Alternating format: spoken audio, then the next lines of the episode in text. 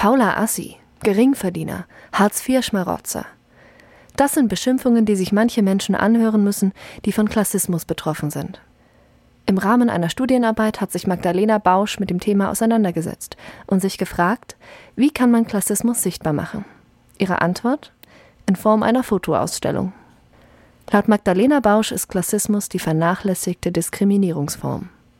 Im Gegensatz zu Sexismus, Rassismus, Antisemitismus, die in den letzten Jahren ja wirklich toll in den öffentlichen Diskurs gekommen sind, wo drüber debattiert wird ist Klassismus, also die Diskriminierung aufgrund der sozialen Herkunft, aufgrund der Klasse, noch nicht angekommen, da wo es sein sollte. Und der Grundstein für diese Diskriminierungsform ist eigentlich die Akzeptanz, dass wir in der Klassengesellschaft leben, dass wir nicht in einer reinen Leistungsgesellschaft leben, wo man alles schaffen kann, wenn man sich nur genug anstrengt, sondern die Geburt in die Familie, wo wir hineingeboren werden, in die Klasse, wo wir hineingeboren werden, zählt sehr, sehr viel und je nachdem haben wir ganz, ganz unterschiedliche Chancen. Und wie sich Klassismus äußert, im öffentlichen Diskurs hauptsächlich durch Medien reproduziert. Und da spreche ich von Bild, von RTL 2, aber auch vom öffentlichen Rechtlichen werden diese Vorurteile reproduziert, wo es darum geht, ja, der faule Assi, der hängt nur in seiner sozialen Hängematte, Hartz-IV-Schmarotzer, die gar nicht arbeiten wollten oder wollten. Das heißt, ein Bild wird aufgebaut von Menschen, die zum Beispiel keine Arbeit haben oder die Geringverdienerinnen sind diese seien halt selber schuld an ihrem Schicksal, weil sie sind ja eh faul, fett und dreist. Das Projekt ist angelehnt an die Studie Die feinen Unterschiede des französischen Soziologen Pierre Bourdieu. Die Fotos der Ausstellung zeigen immer die Außenansicht eines Hauses, das Wohnzimmer und die BewohnerInnen selbst. Zusätzlich zu den drei Bildern zeigt die Ausstellung Zitate aus Interviews mit den BewohnerInnen. Außerdem kurze Definitionen aus soziologischen Theorien. Was ist Kapital? Was ist der Habitus und was bedeutet eigentlich Scham?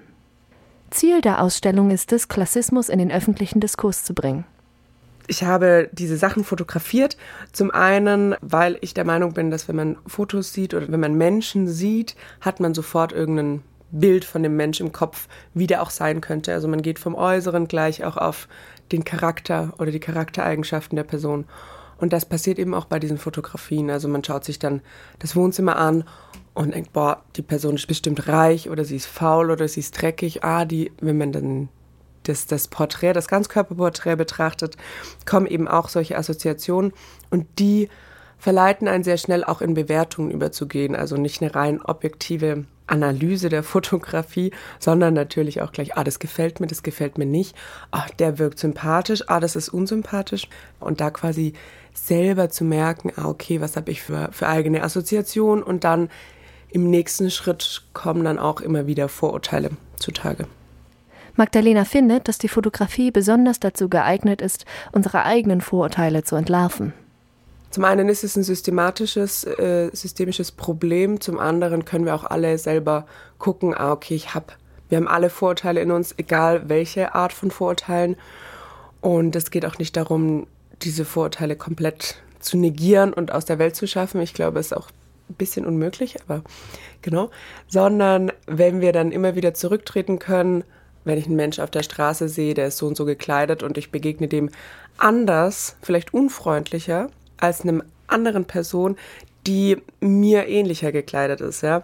Und dann einfach mal wieder zurückzugehen und zu checken, wow, das war jetzt total unhöflich und ich behandle Menschen unterschiedlich, obwohl ich die gar nicht kenne und das ist total unfair. Auf einem Tisch neben der Ausstellung liegen Formulare aus, in der ihr Magdalena von euren Eindrücken berichten könnt. Auch falls ihr euch nicht gesehen fühlt oder eure eigene Geschichte einreichen wollt, könnt ihr darüber Kontakt mit ihr aufnehmen. Das Projekt ist noch nicht beendet und Magdalena freut sich darüber, weitere Geschichten in ihren Bildern erzählen zu können.